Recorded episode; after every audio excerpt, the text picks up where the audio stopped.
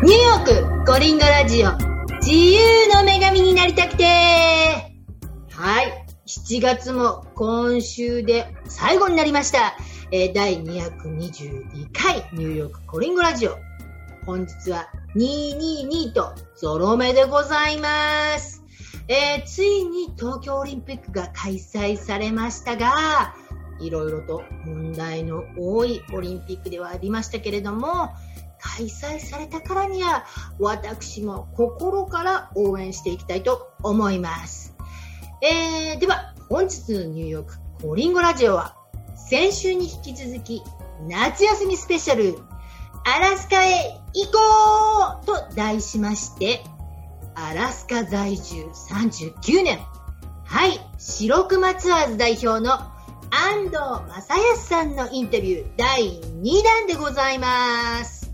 えー先週はアラスカって一体どんなところなのか、またなぜマサさんはアラスカに移住しようとしたのかというお話を伺いました。えーまだ聞いていない方は合わせてお聞きください。では、今週はズバリ、アラスカの魅力について伺っております。それでは、どうぞ。アラスカに、もう来年40年じゃないですか。一言ではい、アラスカの魅力というか、これ、ここがもう好きでたまらないんです、アラスカみたいなの、あります？いや、もう、やっぱり、一番は、住んでる人たち、ほぼみんな、いいやつです。そうなんだ。はいアラスカって、住む人選ぶんですよね。だって、好きじゃないと住めないですよ。そこそこそこそこそこ。まず。まずね、自然は厳しいです。はっきり言うと。うん、はい。ただ、僕の体質にはすごく合っているので、はいはいはい。はい。日本に行った時の方が、寒いとか、暑いとか、そういう気持ちがすっごいもう、もう、こう、アップダウンがすごい激しくなりますよね。はいはいはい。暑いし、寒いし、うん暑いと思ったらすぐ寒くなったりとか、うんうんうんうんうん。うん、もうアラスカは、要するに、こう、すごい自分に合ってる。ちょっと寒いぐらい、ほんのちょっと寒いぐらいが、涼しいというか、その感じが一番いいですね、自分的には。うん暑いのはとにかくダメなんですよ。で、寒いのは、まあまあ、ある程度我慢できる。あの、着込めば別に 寒さは防げる。暑いのは脱いで、全部脱いじゃったらもうそれ以上脱げないじゃないですか。逃げない逃げない。だから暑いの僕ダメなんですよね。でそういう意味で、やっぱりアラスカは自分に向いていたっていうのが一つあるんですけど、でもアラスカの人たちそういう意味で気候が厳しいので、一人じゃ生きていけないってみんな分かってますから、絶対助け合おうとするんですよ。そうか。だと思うんです。だからそういう人たちが集まってる。だから道で困ってる人がいたら、絶対誰かが車止めて、もう車が例えば故障したりとかしてたら、必ず止めて大丈夫？みたいなことは聞きますよね。すごい。あの、あ、今、今携帯があるんで、あ、今、あれ呼んでるから大丈夫？みたいな風にはなってますけど、昔携帯のなかった時期も、もう車が3台ぐらい止まって、みんなでなんかて助けてあげてるっていう光景はものすごいいっぱい、もう日常茶飯事ですね。あそういうことだけではなく、本当に隣近所でもみんな助け合ってるし、うわいう、なんていうか、まずね、人間、北国の人たちは、みんなそうなのかもしれませんけども、本当に、あの、まず人間が魅力的だったっていうこと。ーだだって、それから、自然の、はい、うん。自然の素晴らしさ、うん。野生動物もその辺にいますし、うん。で、あの、日本で、だと、例えば、もううちの近くに熊が出るんだよって言ったら、え、怖くないの？って言うんですけど、いや、熊だって人間怖いっしょ。別に、別に、その、なんていうか、熊が出たから排除しようとか、そういうことは全くなく、ムースだって普通に歩いてますからね。それを別に危険だとかも思わないけれど、要するに、こちらから干渉しないように、うんある一定の距離を保てば、お互いに安全と。お互いに思ってますから。野生動物も人間には干渉しないようにしようっていうふうに思ってるはずですから。あもちろんゴミ箱とかがあればね、そこに行ってゴミ漁ったりとか、食べ物だと思って漁ったりする可能性はありますけれども、うん。そうじゃなければ、人間と触れ合おうとはお前は絶対に思わないですし、人間見たら攻撃しようと絶対思わないですし、できれば関わりたくないと思ってると思うんですけども、うんうん、そういう分別をちゃんと分かってる人たちが住んでますから。なるほど。わちょっと。日本だと、熊出た、怖いとか危険、あの、何、攻撃してくるとか、うん、そういうなんか、イメージがあるみたい。はい。はい。うん、こちらではそういうイメージはない。そうなんだ。そう。だから日本だと、あの、熊が人里に降りてきたきたから、仕方がないから殺すみたいな風な。そうそう、確保したりとかね。ですね。ありますよね。こっちは、もちろん、あの、住宅事情も違うからだと思うんですけど、熊がそこを歩いていても別に確保はしないですよね。早く、あの、自分のどこまで移動してるのかわかりませんけども、人のいないところに行ってね、みたいな。山に帰ってね、っていう。はい。みんな帰っていきますしね。そこがまず一番重要なところですよ。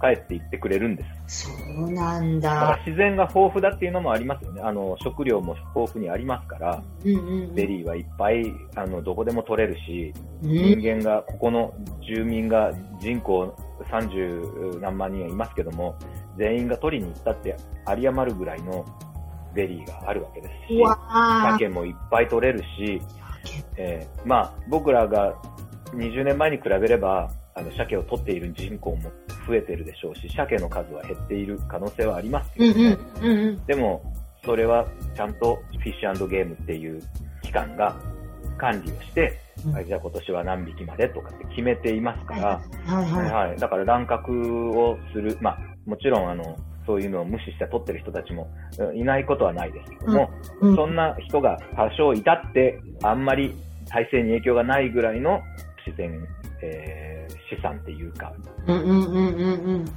そうですよね、はい、そういうものがありますので、うん、そういう意味ではすごい豊かなとこなんです。人口のものは少ないですよ。もちろん。はいはい、エンターテインメントもないし。こんな日に、ど、な、どこ、なんかコンサートとか 感激したいねとかね、そういうアカデミックなものは全くありませんけれども、はいはいはいはい、でも言ってみたら、あの、ニューヨークでエルトン・ジョンのコンサート、チケット取れなかったけど、アラスカに来たら簡単に取れたからよかったわ、みたいな人もいるぐらい、たまに大きなビッグアーティストが、あの、アジアに遠征行くときに途中にアンカレッジに泊まって、ここでちょっとコンサートやって行ってくれたりとか。そうか、簡単に手に入りますよ、チケット。そういう意味ではいいですよね。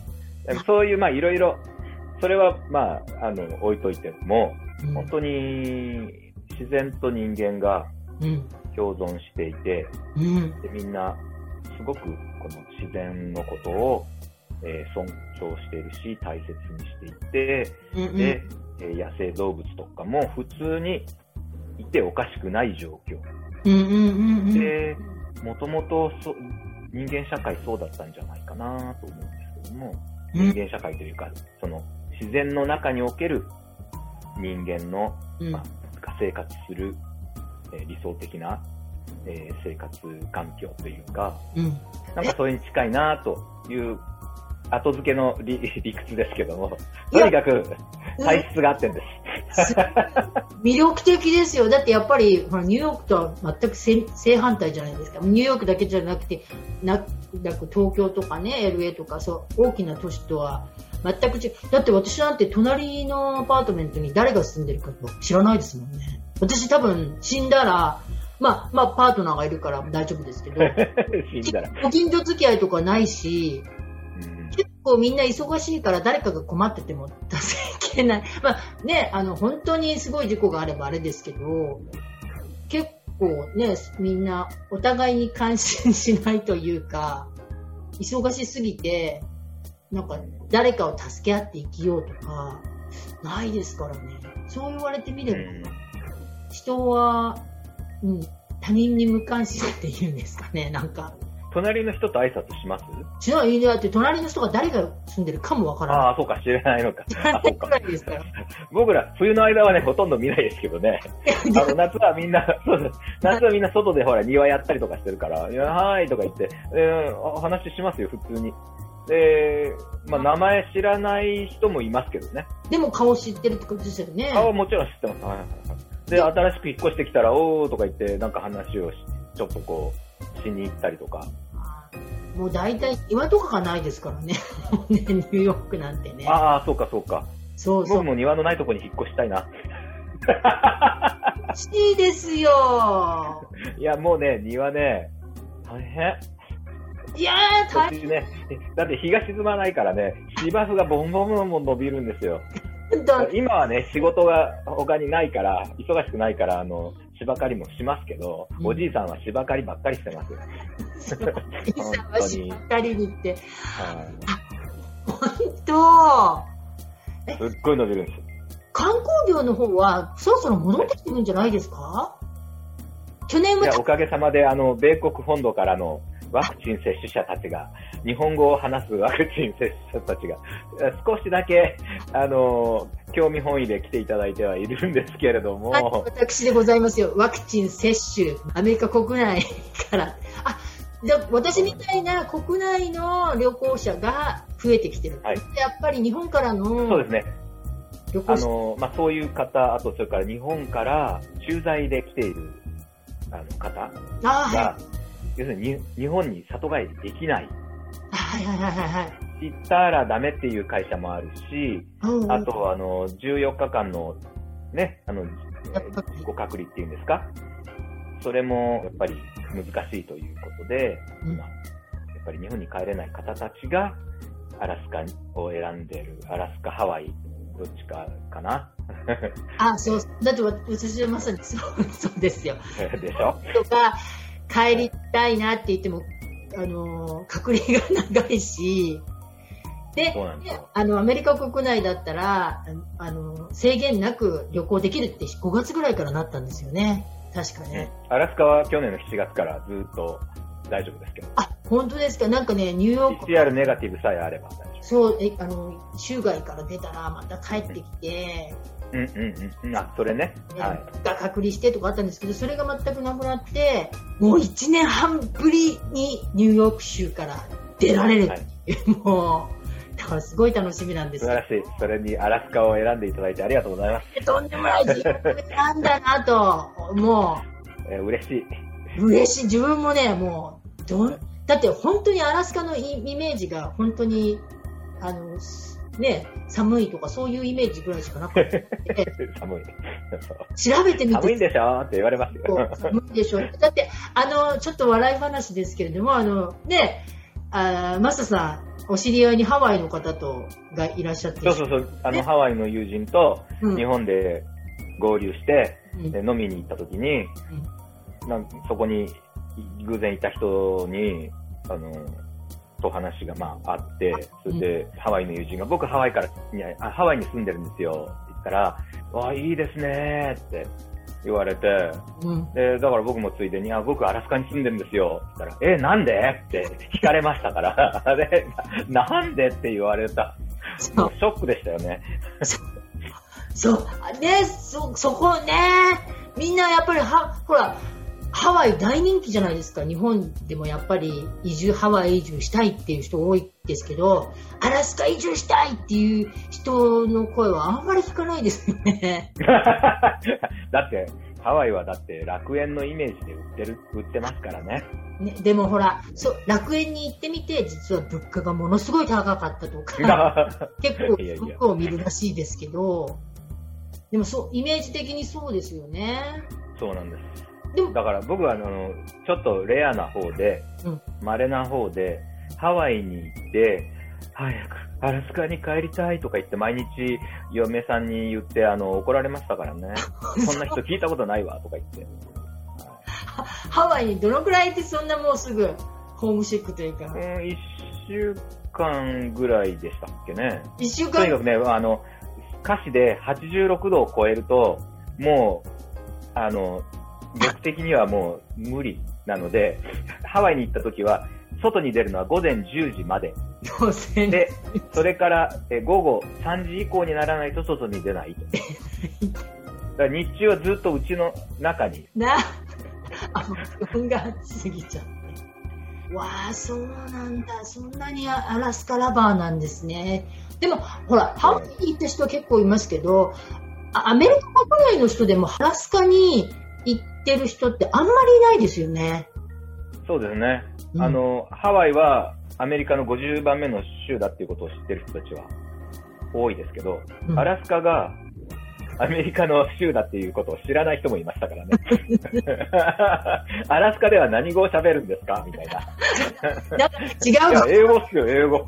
え、ドル通じるんですかって。カナダドルじゃないんですかいやいやいや、米ドルですよ。ね、そう、ね。ねありましたよ。カのなんかイメージがね。いや私。それで、うん、あの、サラ・ペイリンっていう人が、ジョン・マッケインっていうあの大統領候補の、副大統領候補になったんですよ。その、おえー、いつの頃だったかな、うん、オバマさんの時でしたっけね？えー、大統領の大統領選。第で、サラ、ね、うんうん。サラ・ペイリンさんが副大統領になったことで、え、アラスカってアメリカだったんだって世界中の人たちが思いましたからね。あの時一時盛り上がりましたよね、アラスカね、副大統領そうなんですよ。彼女のおかげでアラスカがアメリカの一部だっていうことを、いやカナダの一部だと思ってた人たちがすっごい多かった。僕だって、東大の運動研究所から、あ、これのこと言っていいのか これはオフオフレックかもしれない。東大のある機関から、うん、私の住所、だーっと書いて、なんとかかんとか、アンカレッジ、アラスカ、カナダって書いてきましたからね。本当に？はい。まあ、東大の学生ではなくて職員の方だったんですけど、それを書いてきた、送ってきたのは へーって思いましたやっぱりカナダだと思われてんだとか思ってショックでした。あ、まあ、まあ、マップから言えばなんとなくカナダっぽい。もう完全カナダで飛び地ですから。ねだって、どうしてこれアメリカ領土なのっていう感じですけど。ぐらいです。そう。だってロシアがね、まあ、あそこ、ほら、ロシアの隣だから、ロシアだと思ってもおかしくないわけ。だけど、大陸で見たらカナダですよね。うん、そうそうそう。ロシアがカナダにいらないって言ったら、カナダいらないって言ったんです。あら、そうなんだ。それでアメリカが買ったの。そういう理由が、事情が。それもは、それもね、720万ドルというね、非常に安い。破格じゃない ?8 億円、8億円しないですよ、今、今の換金レートだと。多分。あらまあ。8億円だったら、あの、コリンゴさんもはた、あの、買えるでしょ。借金して。8億、あ、ああ。いや、でもちょっと来月、あの、アラスカに行ったら、アラスカの魅力を私もどんどん配信ししたいと思いますよ。あぜひぜひお願いします。でも、アラスカに選ばれるかどうかはわからないですけど。アラスカが好きで来られる方たちはみんなも選ばれてます。そうですね。アラスカに行ってみたいと思った時点で、私何年19年いたのにアラスカをを思い、あ、そうア、アメリカにいた時はそうだ、海外旅行をしたかったから、しかも、ほら、ニューヨークからアラスカまで直行便でも8時間かかるわけですよ。でも、ニューヨークからロンドン、パリに行った方が近いわけですよ。近い。そうなんです。時間だから、そうそう。なんでね、だからなかなかハワイとかにも行けなかったんですよ、実は。ハワイは11時間くらいかかっちゃうから。そうでしょうね。だからもう日本に帰った方がいいんじゃないっていう感じだったんで、うん、そうそう。だから、あまりね、あの、そう、あの、西の方にはちょっと遠くなってしまうのでね。コロナだからですよね。そう。コロナだからなの。本当に、コロナで、行くところがないって言ったら失礼なんですけど、すごい。あ、確かに。いやいや。いや、コロナだから、西海岸に行こう。まず、東岸の人たちが。で、うん、あ、アラスカ行けるじゃん。日本に帰れないから、アラスカ。あのー、飛行機代もそんな変わらないと思うんですけど、日本に帰るのと。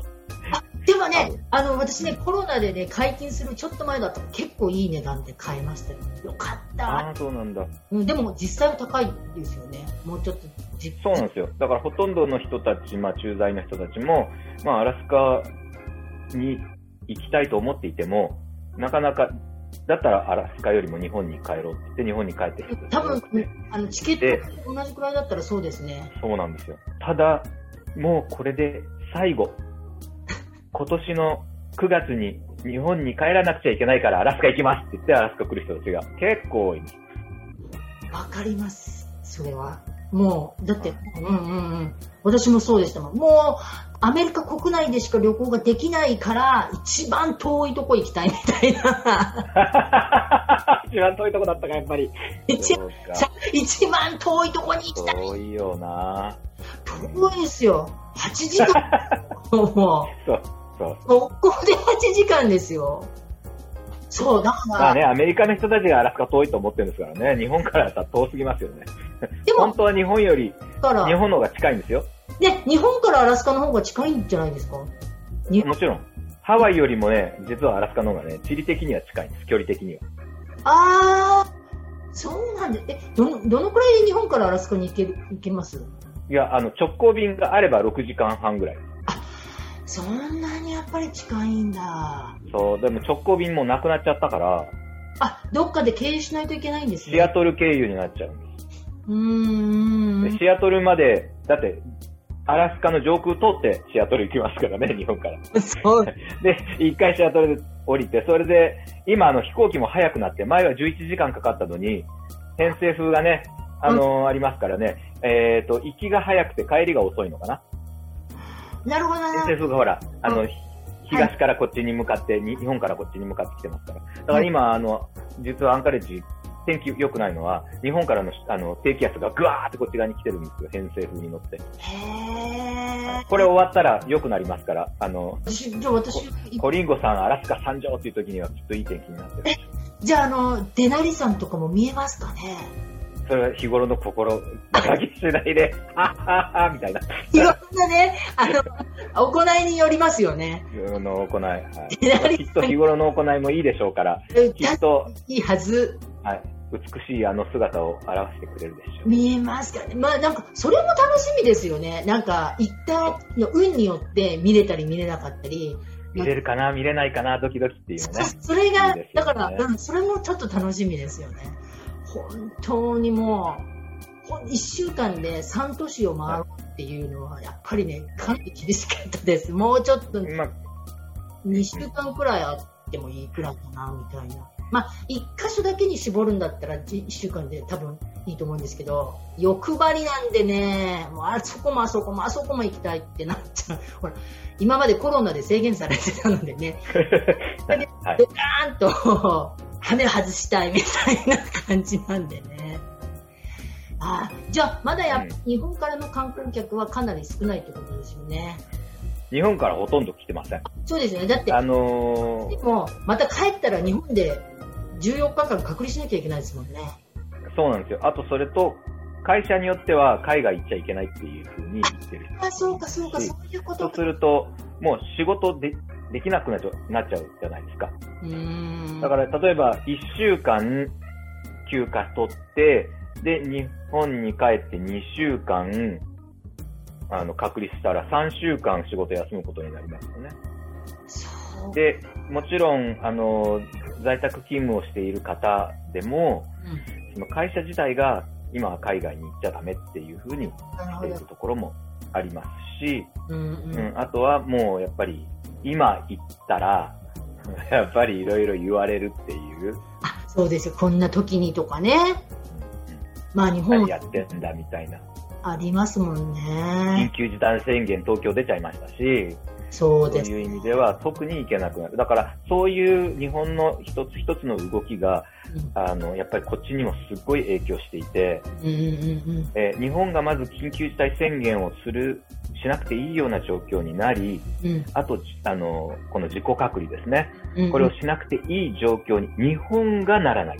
世界がじゃなくて、あれ、自己隔離は日本を守るためにやってるわけで、はいはい、世界がどうのではないですよね。だからワクチン例えば一つの方法としてですけども、これ賛否両論ありますけど、ワクチンを接種してしまえば、別に自己隔離必要なくなるわけですよ、ね、海外行ったとしても。うんうんうん、そういう、まあ、一つの方法ですけども、アメリカはそれを取って、今ワクチンみんな接種してるから、海外に別に行ったっていいですよ、どこ行ったっていいですよっていうふうに今なっているある意味一つの成功例だと思いますけど、これが実は本当に成功してるかどうかっていうのは、何年か経たないと分かんないと思いますけどね。そうそう。そうなんです。何年か経たないと分からない。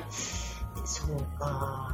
ね、ワクチン自体がね、これ、効果あるのかどうかっていうのだってあれだし、効果どだけじゃなくて、人体に影響がどういうふうにあのあるのかっていうことは分かってないわけです。それを分かってから打ちたいっていう人が結構いるんですよね。5年くらい待ってから打ちたいっていう。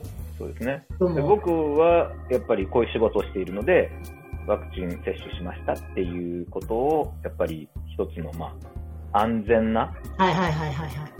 その相手にとって、もちろんワクチンって本当は自分を守るためにやるんですけど、相手が安心するっていうのがアメリカにはあって、はいはいはい、はい、それちょっと不思議なんですけどね、ワクチンを接種してますって言ったらタクシーの運転手が安心するっていう。そうそうそう。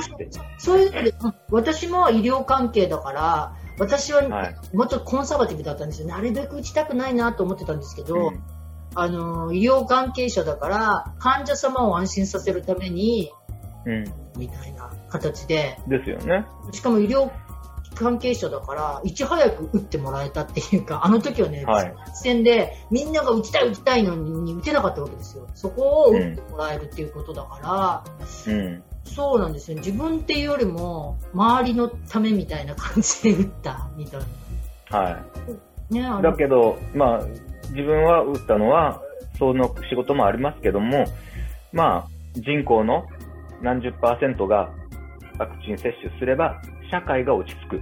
あ、そうそうそうそうそう。うん。ここだと思うんですよ。ね。だから僕は自分がもう、どうせ、あの、何十年、あと何十年生きるか分かりませんけれども、まあ、あの、いいじゃないですか。ボランティアだなと思って。社会貢献というか、そういう意味で、まあ、アメリカにはお世話になってますし、うん、うん、日本にももちろん、ね、生まれ育った国ですから、うん、あの日本国民ですけれども、はい、でもあのアメリカには本当にお世話になっているんで、うんうんうん、アメリカの政策としてそういうふうにして国を、えー、なんとかこう、ね、コロナから、えー、立ち直ろう落ち着かせようって思っているこの政策にはじゃあ賛成だっていうことで僕は主義とか関係なく、うん、自分のが、あのー例えばワクチン打って死んじゃうかもしれないとか、そういうのはもちろんリスクはありますけども、うん、でも、これはもうお国のためっていうかね、アメリカの社会に貢献するためにワクチンを打とうっていう気持ちもありました。そういう、あの、あれなんです。えー、武士道じゃないけど、まあ一応そっち方面なんです、そう僕は。聞かなかったですけど、まあ、ちょっとフォーカスしなかったですけれども、あの、マサさん、剣道7段だ。で、はい、8段がマックスなんですよね。一応最高位は今8段ですね。しかも、このアラスカ剣道クラブでしたっけ？はい。の代表です。主催っていうか、本当に上手、はい、があるんですよね。アンカレッジ。あります。で、はい、あの、アンカレッジの子供たちに剣道を教えてるってことですか？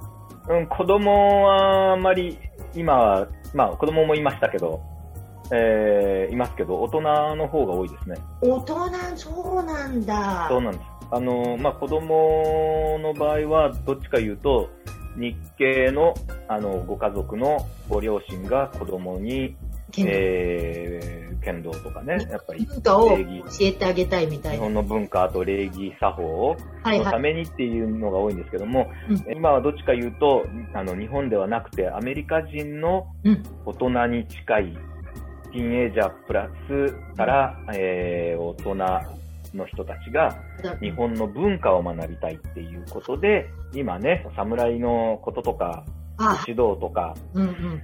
うん、そういったものにフォーカスがやっぱり世界の人たちは言っていて、うんうん、日本の精神文化っていうのを知りたい。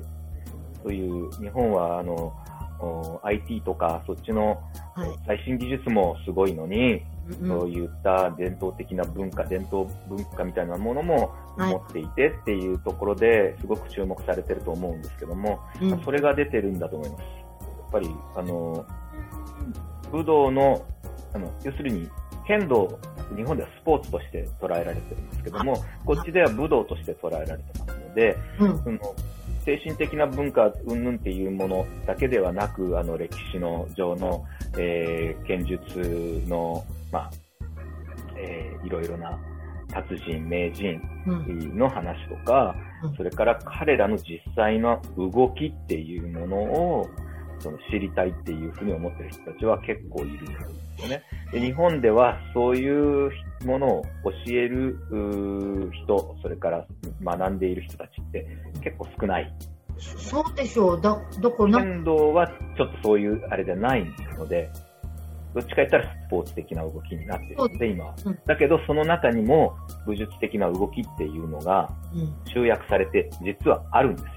本人たちは気がついてないかもしれないんですけど、だから僕はそれをまあ、ちょっとこう、あの、フォーカスして、みんなに、その、説明したり、まあ、できるようになるために、まあ、剣道の動きの中にもそういうのがあるので、それを、あの、教えて、あと、居合っていう、剣道は、あの、市内持ってやりますけど、市内で防具つけて、居合は刀を抜く、あと型を打つっていう、そういう、まあ、で、どっちか言ったら所作なんですね、作法。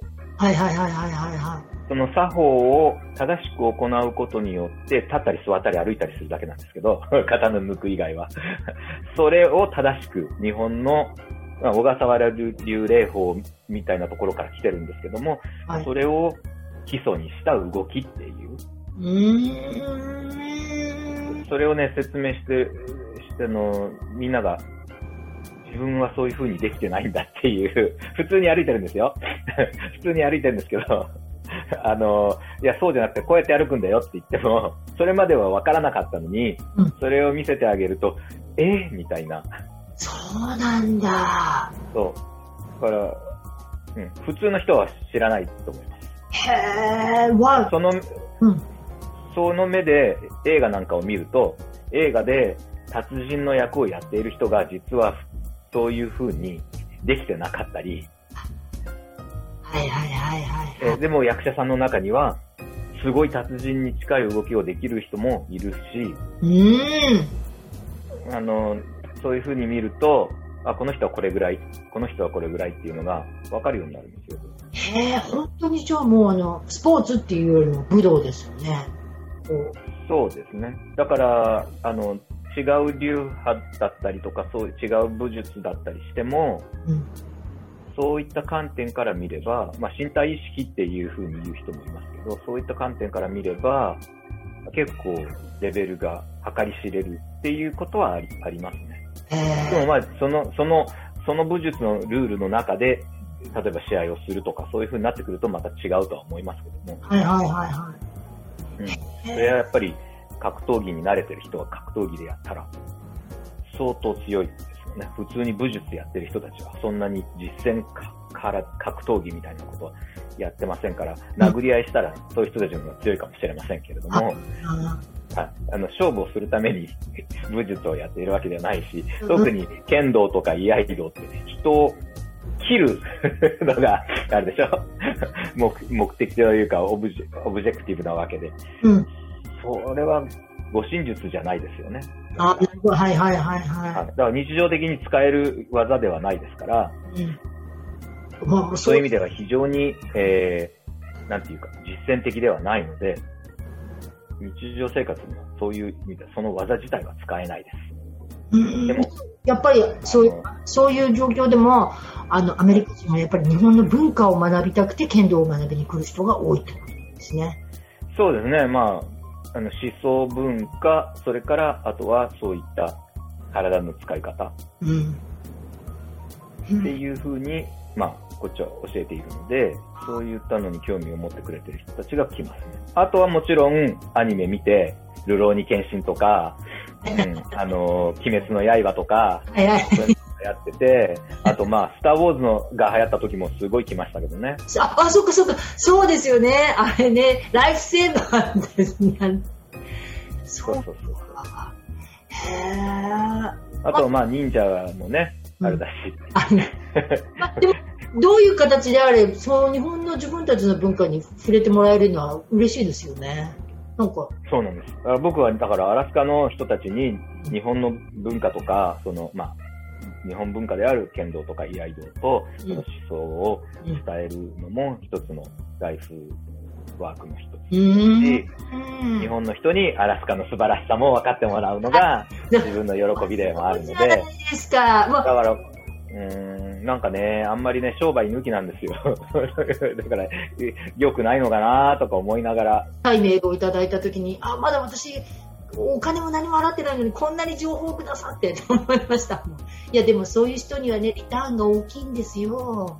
まあ、あの、お金じゃないリターンがうんうん。結構、はい、あって、こういったね、機会を持っていただけるとか、はいはい。それからいろんな方から、あの、おね、あの、とのつながりができたりとか、やっぱりそれがすごくいいですよね。お金のつながりって、まあ、お金じゃないですか。で、お金がなくなったら切れちゃうわけですからね。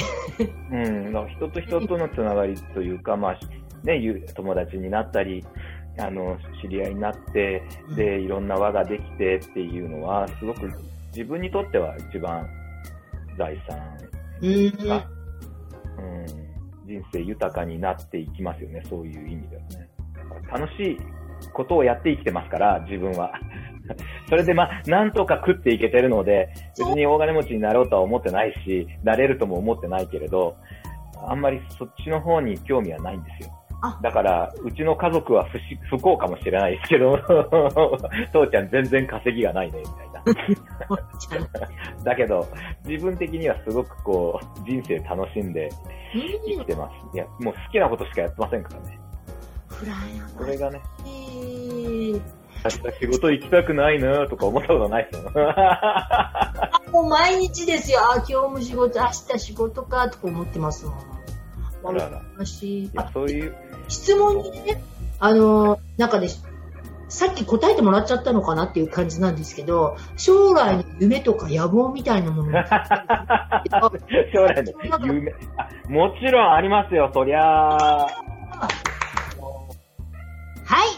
本日はここまで。では、次回は、マサさんの将来の夢、野望を伺ってあります。そして、ただいまオリンピック真っ最中。そんな中で、剣道7段のマサさんが語る武士道。柔道はオリンピック競技の種目になっているのに、剣道はなぜオリンピック種目にならないのか。というとても興味深いお話なので、ぜひお聞き逃しなく。それでは、See you next week! Bye bye.